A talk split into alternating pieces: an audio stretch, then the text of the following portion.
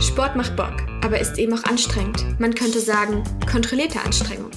Der Podcast mit kleinen Wissenshappen und ausgiebigen Diskussionsrunden aus der Welt des Sports.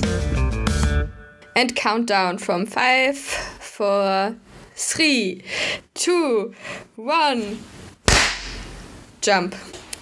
Ich stelle mir das bei dem Klatschen immer so vor. Kennst du dieses ähm, bei den TikToks oder Instagram, wo man so klatscht und dann hat man plötzlich was anderes an? Ah, ist das diese Reisedings, wo so zwei Menschen ja, so gegeneinander auch, klatschen? Das gibt's auch, aber es gibt auch, dass man irgendwie schnipst oder dass man klatscht und dann springt man ah, und dann hat man auf einmal ja. was anderes an. Ja. Nee, das stelle ich mir nicht vor. Ich habe mir heute vorgestellt, Janne, dass, ähm, dass der, der Absprung war von einer Skisprungrampe.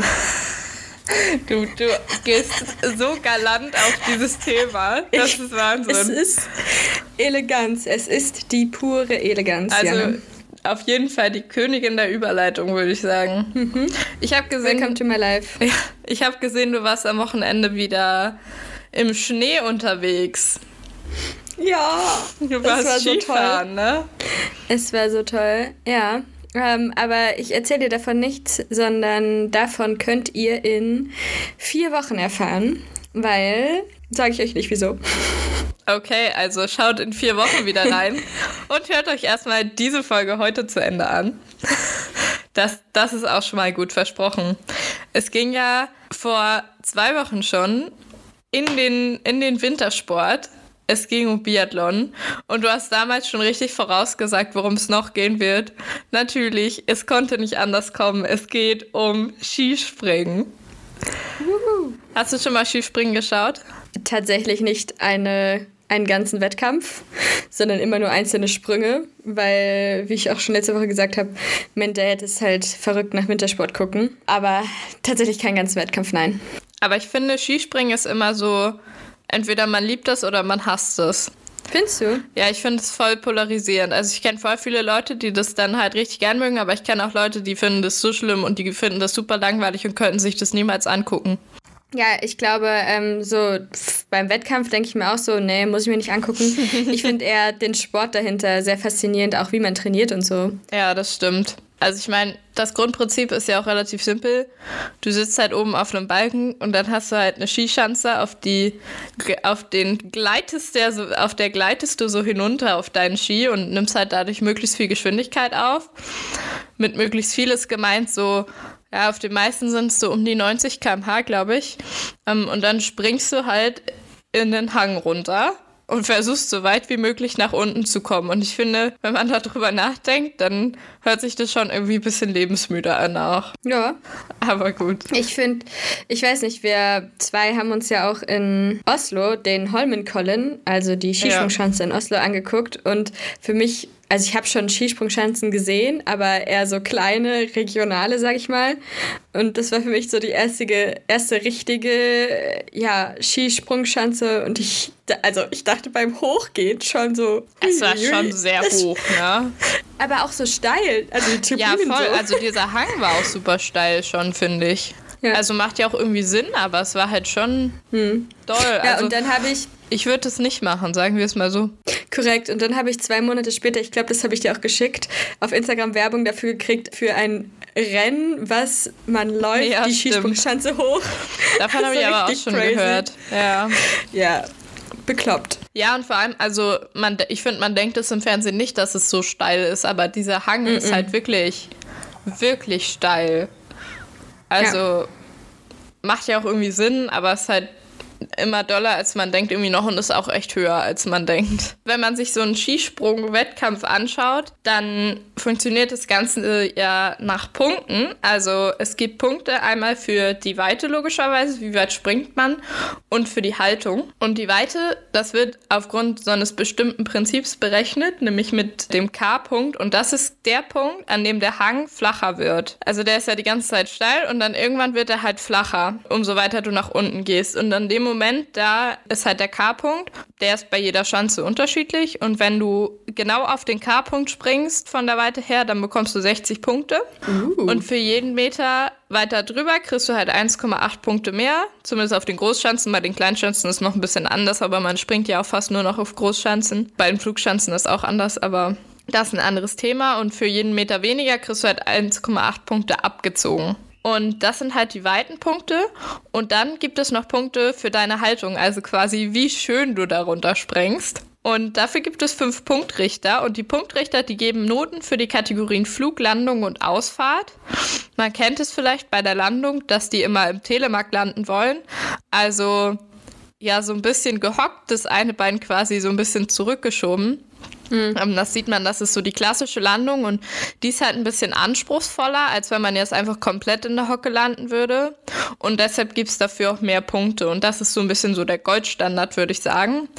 Und die Idealnote sind halt 20 Punkte, also pro Punktrichter. Und mhm. abgezogen wird halt in 0,5er Schritten, Schritten und die höchste und niedrigste Note wird dann gestrichen, sodass du halt da dann auch theoretisch auf 60 Punkte kommst oder kommen kannst. Ja. Also das ist das Maximum. Und dann gibt es noch eine Besonderheit, die in den letzten Jahren so ein bisschen gekommen ist. Und zwar ist es der Wind- und Geldfaktor. Man wollte nämlich, ja, das Ganze so ein bisschen fairer gestalten, sage ich mal, und vor allem auch dafür sorgen, dass so eine so ein Springen nicht ständig unterbrochen wird. Weil der Punkt natürlich ist, dass so ein Sprung extrem stark vom Wind beeinflusst wird. Also entweder du hast Rückenwind, der dann auf dich raufdrückt als Springer, sodass du dann halt viel eher schon runterkommst, logischerweise. Oder du hast sozusagen Aufwind und der trägt dich dann wie so ein Polster quasi, dass du dann noch weiter fliegen kannst. Und es kann halt sein, dass der Wind zum Beispiel auch zu gut ist oder zu schlecht und deshalb gibt es da oben so ein Ampelsystem und die Springer, die müssen quasi warten, bis die Ampel grün ist. Und nach einer bestimmten Zeit wird die Ampel rot und dann müssen die runter von diesem Startbalken und kurz warten. Und dann können die halt wieder zurück und quasi einen neuen Versuch starten, müssen wieder warten, bis die Ampel grün ist. Nur das Problem ist, dass die so Keile im Schuh haben. Und durch diese Keile, die sind eigentlich dafür da, dass die Fußbewegung direkt da auf die Bindung und auf die Ski wirkt und dadurch du ein schnelleres Umschalten im Flug hast und eine stabilere Flughaltung. Aber das Problem ist, dass wenn die halt sehr, sehr lange warten müssen, und das kommt auch manchmal vor, dann wirken die sich halt, also die sind halt extrem unbequem, wenn du da drin stehst. Sodass du, dass irgendwann halt auch dann die Füße taub werden sozusagen. Und das ist natürlich extrem schlecht, weil du halt deine Füße viel Kein brauchst, um hast. zu steuern und so. Genau, du brauchst halt dieses Feingefühl. Und das kann dann auch schon mal gefährlich werden und halt sehr unangenehm auch einfach. Und was eine andere Sache ist von diesen Keilen, ist, dass du halt, also du hast halt einen stabileren Flug, aber du hast eine sehr viel instabilere Landung. Und deshalb gab es in den letzten Jahren zum Beispiel auch extrem viele Kreuzbandrisse. Und deshalb hat man sich jetzt dazu entschieden, dafür so bestimmte Grenzmaße einzuführen und auch einzuführen, dass die auf jeden Fall gleich groß sein müssen, die ähm, Keile, damit man das eben wieder so ein bisschen zurückschraubt, weil das zum Teil echt Überhand riesige, ja genau, also es hat echt Überhand genommen. Aber dann kann ich mir den Keil quasi vorstellen wie so ein Absatz im Schuh. Ja, genau, das besteht aus Schaumstoff, glaube ich. Mhm. Ähm, aber man sieht aber es auch. Schaumstoff. Ja, genau. Mhm. Man sieht es auch, wenn die da stehen zum Beispiel. Du siehst, dass da hinten sowas drin steckt. Mhm. Also du kannst mal darauf achten, wenn, wenn, man so ein, wenn man so einen Wettbewerb sieht und äh, da so ein Springer stehen sieht, zum Beispiel, wenn die warten auf ihr Ergebnis, dann sieht ja. man, dass das da hinten beim Anzug unten halt das sehr gerade ist und da so, eine, so was bisschen hervorsticht. Und das sind mhm. diese Keile eben. Und der Wind, der ist aber, also nicht nur gibt es dieses Ampelsystem, sondern du kriegst auch Bonus oder Abzüge, je nachdem, wie der Wind ist. Also wenn der Wind extrem schlecht ist, mhm. du also sehr viel Rückenwind hast, dann kriegst du halt Bonus, weil man das sozusagen ausgleichen möchte, dass du dadurch einen Nachteil hattest und andersrum. Wenn du sehr, sehr guten Wind hattest, dann gibt es dafür logischerweise Abzüge, damit man das dann auch wieder ausgleicht, weil du dann halt weiter, du fliegst halt weiter aber du möchtest, also man möchte halt nicht, dass der Wind so ein extremer Faktor, so ein extremer Faktor ist. Macht Und, Sinn. Ja, in den letzten Jahren ist dann auch noch eine weitere Sache dazugekommen, wie man sowas beeinflussen kann, nämlich das Gate, das Startgate. Das heißt, dieser Balken, auf dem die starten, der ist beweglich. Mittlerweile ist es häufig auch so, dass der, ähm, dass es elektronisch ist, aber es gibt auch welche, glaube ich, wo die das so versetzen. Aber dieser Balken, den kannst du halt bewegen und dadurch kannst du die Anlauflänge oder die Anfahrlänge dann in dem Fall ändern, um zum Beispiel auf Wind zu reagieren. Also wenn der Wind jetzt extrem gut ist, dann packst du den halt einfach ein bisschen nach unten, den Balken, und dann haben die halt weniger Anlauf und fliegen halt dadurch dann weniger weit. Macht Sinn? Mhm. Okay, sehr gut. Und was, was dadurch auch möglich geworden ist, ist tatsächlich, dass der Trainer den Anlauf selber verkürzt bzw. dann verlängert. Im Wettkampf? Und ja, im Wettkampf. Also normalerweise entscheidet das halt die Jury, ne? Damit halt das einigermaßen fair ist. Aber die Trainer können das selber entscheiden auch. Aber in dem Fall müssen die Springer dann eine bestimmte Länge erreichen, um Bonuspunkte zu bekommen. Und ansonsten kriegen sie dann halt Abzüge. Und das hat dazu geführt, dass es tatsächlich auch mittlerweile so ein bisschen so was Strategisches geworden ist. Aber es geht halt darum, dass die Trainer theoretisch dazu in der Lage sind, ihre Springer zu schützen, weil sie selber genau wissen, wie weit die Springer halt springen können. Und die Jury bezieht es natürlich auch immer da, darauf, aber es ist halt so, dass es halt also du siehst es ja dann schon immer so ein bisschen, wie die Form ist. Und du hast halt einfach Springer, die springen selbst mit mäßigem Wind extrem weit. Und umso weiter du springst, desto gefährlicher wird es natürlich, weil wenn der Hang flacher wird, dann gehst du halt mit viel mehr, stürzt du halt mit viel mehr Druck quasi drauf. Und Klar. das führt dann halt eher auch zu Verletzungen und Stürzen. Also umso weiter unten im Hang du landest, desto schwieriger ist die Landung und vor allem auch dann die Landung im Telemark. Und die Springer versuchen natürlich immer, das im Telemark zu machen, aber dadurch ist halt das Risiko dann zum Teil extrem hoch und deshalb hat man halt den Trainern selbst die Möglichkeit eingeräumt, das einzuschätzen, wie weit springen jetzt die ihre ähm, Springer heute. Ich, ich weiß auch, dass äh, das, was du gerade gesagt hast, so je flacher der Hang ist, desto gefährlicher ist die Landung. Das sagt mein Papa mir auch mal beim Skifahren. So ist es besser, wenn man sich quasi auf der schwarzen Piste hinlegt, anstatt auf einer blauen, weil sich dann die Wucht des Sturzes quasi nach unten abbaut, anstatt halt auf den Körper. Ja, und also das ist halt also in den flachen Regionen ist es halt schon extrem gefährlich und da hast du halt richtig schnell dann mal einen Kreuzbandriss oder so. Oder die Stürze können natürlich auch anderes nach sich ziehen, ne? Also so Stürze können halt schon auch echt heftig sein einfach. Genau. Und also aus all dem, was ich gerade erzählt habe, wird dann Punktwert errechnet und nach diesem Punktwert wird dann die Platzierung halt entschieden. Also es geht mhm. darum, möglichst viele Punkte zu bekommen. Wie immer. Und wie immer. ja. Und wenn man jetzt sich so einen Wettbewerb anguckt, gerade auch bei den Weltcups zum Beispiel, dann ist es so, dass das immer startet eigentlich mit einer Qualifikation. Und die 50 besten Springer oder Springerinnen der Qualifikation, die nehmen am Hauptwettbewerb teil. Und da gibt es dann zwei Durchgänge. Und in die besten 30 aus Durchgang 1, die dürfen dann in Durchgang 2 starten. Und die Punktewerte aus den beiden Durchgängen werden dann addiert und der Springer mit der höchsten Punktzahl am Ende gewinnt. So dass es, also tatsächlich auch schon vorgekommen, weil der Wind im Verlaufe des Wettkampfs so schlecht geworden ist, dass jemand, der nach dem Durchgang äh, 1 auf 30 lag und halt super knapp nur reingekommen ist, dann am Ende das Ding noch gewonnen hat. Und daran sieht man, dass es auch mit dem Wind, auch mit den Ausgleichspunkten, auch mit dem Geld nicht immer so ganz fair ist trotzdem. Also es ist halt einfach ein Sport, der sehr abhängig ist von der Natur. Ja klar, es ist halt auch einfach auf einem sehr hohen Leistungsniveau ist ja, sind die Unterschiede eh gering und dann kann sowas ja. halt wie äußere Einflüsse einen ganz großen Unterschied machen. Ja, genau. Und die Ausnahme von dieser Wett von diesem Wettbewerbsdurchlauf, sage ich mal, ähm, ist die Vier-Schanzentournee. Hm. Genau, weil innerhalb der Weltcup-Saison gibt es so extra verschiedene Welt Wettbewerbe, die auch für den Weltcup dann zählen. Also an Punkten zählen für den Weltcup, aber halt noch eigene Wettbewerbe quasi sind. Und ja, das berühmteste dabei ist halt die Vier-Schanzentournee. Die kennst du wahrscheinlich mhm. auch. Hast du schon mal von gehört? Ja. Was weißt du darüber? Nix. Nix. Also das ist vier, ich glaube, es gibt vier Wettkampfwochenenden auf vier verschiedenen Schanzen, die alle sehr berühmt sind. Das lässt sich aus dem Namen Vier-Schanzentournee fast erschließen, ja. Es hätte ja auch sein können, dass es an einem Wettbewerbswochenende ist. Ja, das stimmt. Das wäre allerdings, glaube ich, wirklich ein bisschen sehr hardcore. Ja, das ist wohl ähm, wahr. Ne, genau. Also, wie du schon sagst, die Vier-Schanzentournee findet auf vier Schanzen statt. Die ist seit 1952 jedes Jahr und die Prestige davon ist halt extrem groß. Also, ich würde sagen, das ist schon so neben den Olympischen Spielen der größte Wettbewerb eigentlich im Skispringen. Und es sind auch immer dieselben vier Schanzen. Und zwar sind es zwei in Deutschland und dann zwei in Österreich. Das startet immer so am 29. bzw. 30. Dezember.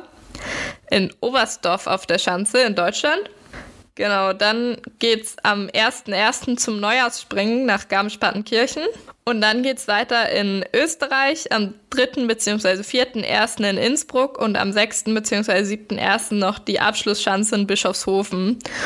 Und die krass große Herausforderung ist halt einfach, dass du dich in sehr, sehr kurzer Zeit auf vier vollkommen unterschiedliche Chancen einstellen musst und eigentlich bei allen halt liefern musst. Also gerade was du meintest mit dem, dass das Leistungsniveau halt sehr ähnlich ist, auf einem sehr hohen Level und die Unterschiede extrem gering äh, sind. Dadurch kann es halt auch sein, dass du irgendwie vielleicht das erste gewinnst und dann danach aber vielleicht nur Fünfter, Sechster jedes Mal wirst. Und dann gewinnt halt trotzdem jemand anderes die Vier-Schanzentournee.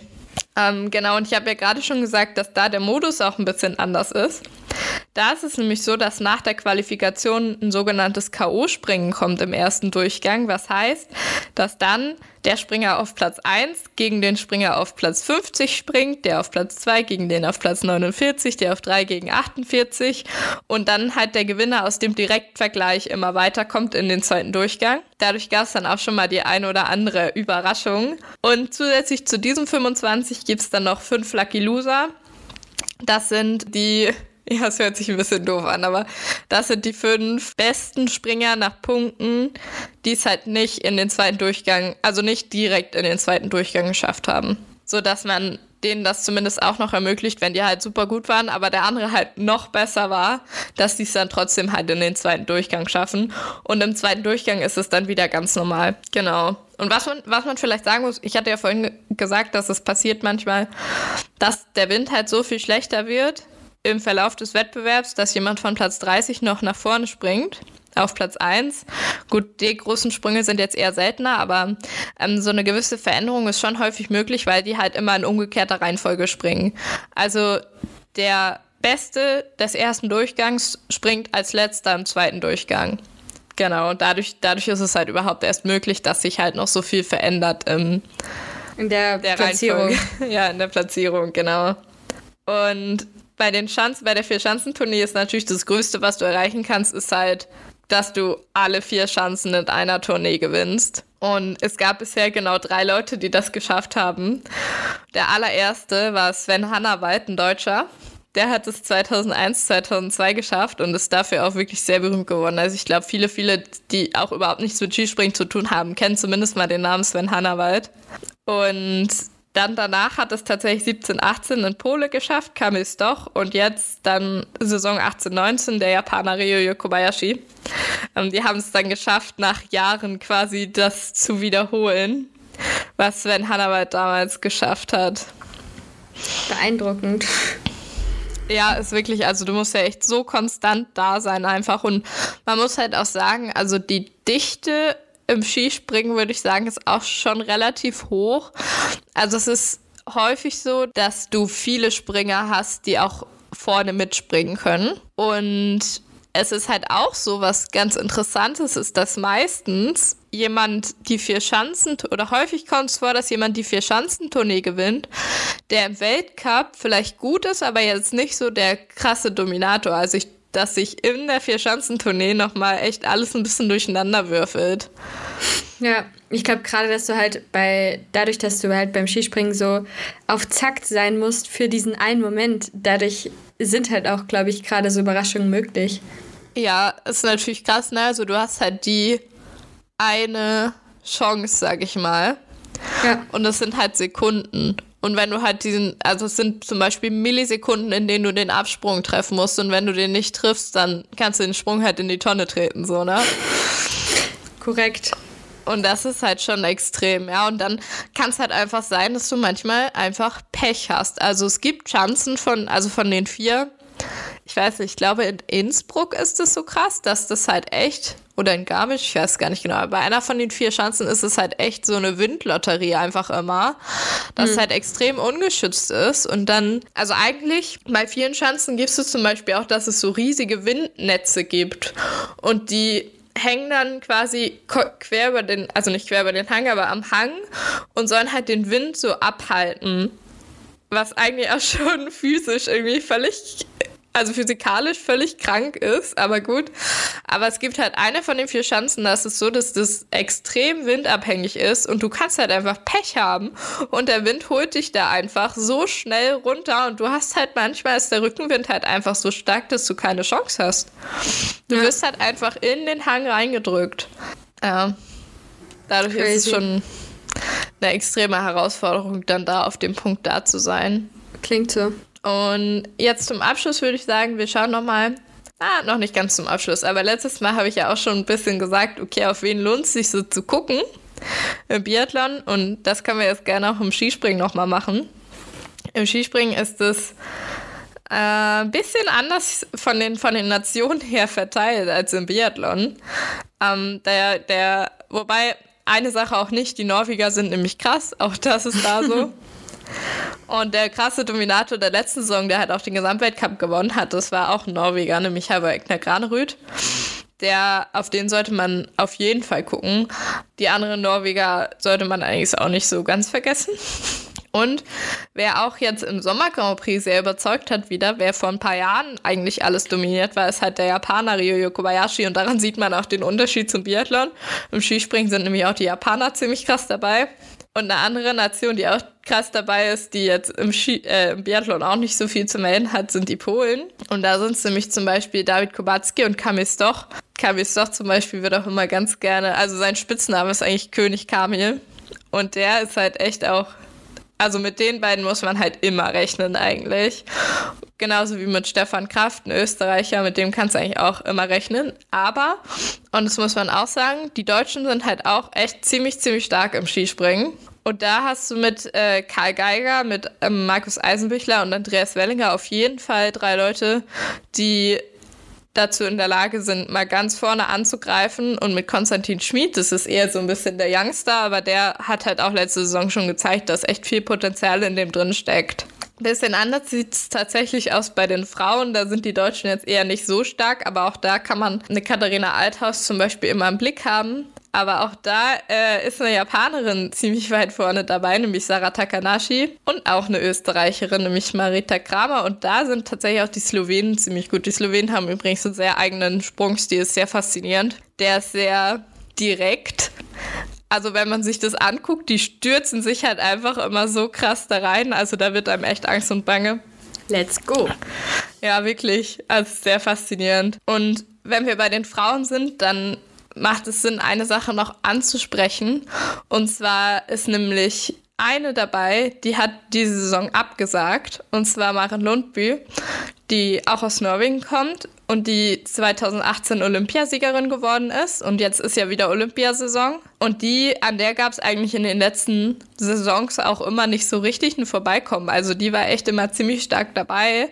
Aber sie hat eben diese Saison abgesagt und das hat sie abgesagt, weil sie gesagt hat, sie schafft es diese Saison nicht, auf das Gewicht zu kommen, was sie bräuchte, um ganz vorne mitzuspringen. Und ich finde, das ist halt ein extrem spannender Punkt, wenn man sich Skispringen anguckt. Dann spielt halt auch immer das Gewicht mit rein. Klar. Weil natürlich, umso leichter du bist, desto besser fliegt es sich. Und das hat in der Vergangenheit halt auch schon dazu geführt, dass halt sich die Springer und Springerinnen zum Teil extrem runtergehungert haben und extrem wenig Gewicht drauf haben. Und man hat versucht, dem so ein bisschen entgegenzuwirken, entgegenzuwirken wirken, mit der Regel, dass halt ein BMI unter 21 dazu führt, dass man kürzere Ski nutzen muss. Was bedeutet, du hast weniger Tragfläche. Wo man erstmal sagen würde, ja, okay, das macht irgendwie Sinn, dass die dann halt weniger weit fliegen. Ja, du hast halt weniger Fläche, wo du dich rauf rauflehnen kannst quasi. Ab wann ist nochmal untergewichtig? Ab unter 21, oder? Ah, ja. Okay. Okay. Genau. Und ich glaube, ab unter 17 ist halt starkes Untergewicht. Genau. Hm. Ja, das ist schon crazy, weil ich sag mal, Untergewicht ist ja jetzt nichts Ungewöhnliches im Leistungssport, so traurig es ist. Ja, genau. Man muss halt aber auch sagen, also bei den Skispringern hat es halt wirklich extreme Formen angenommen. Hm.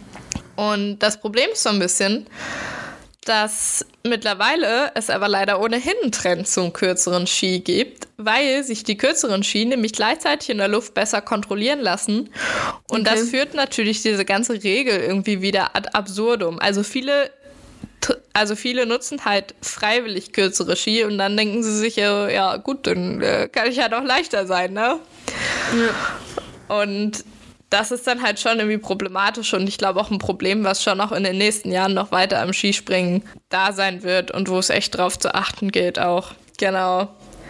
Und ich würde sagen, das war meine kleine Einführung ins Skispringen. Hast du das Gefühl, du bist gewappnet für dein das erste Mal Skispringen gucken? Auf jeden Fall um die Weihnachtstage rum, äh, wenn Papa dann die Vierschanzentournee anschaltet, dann kann ich mich wissend dazu setzen. Ja, dann kannst du erstmal ein bisschen rumstrebern. Genau so. Die nervige, alleswissende, studierende Tochter. Ja. ja.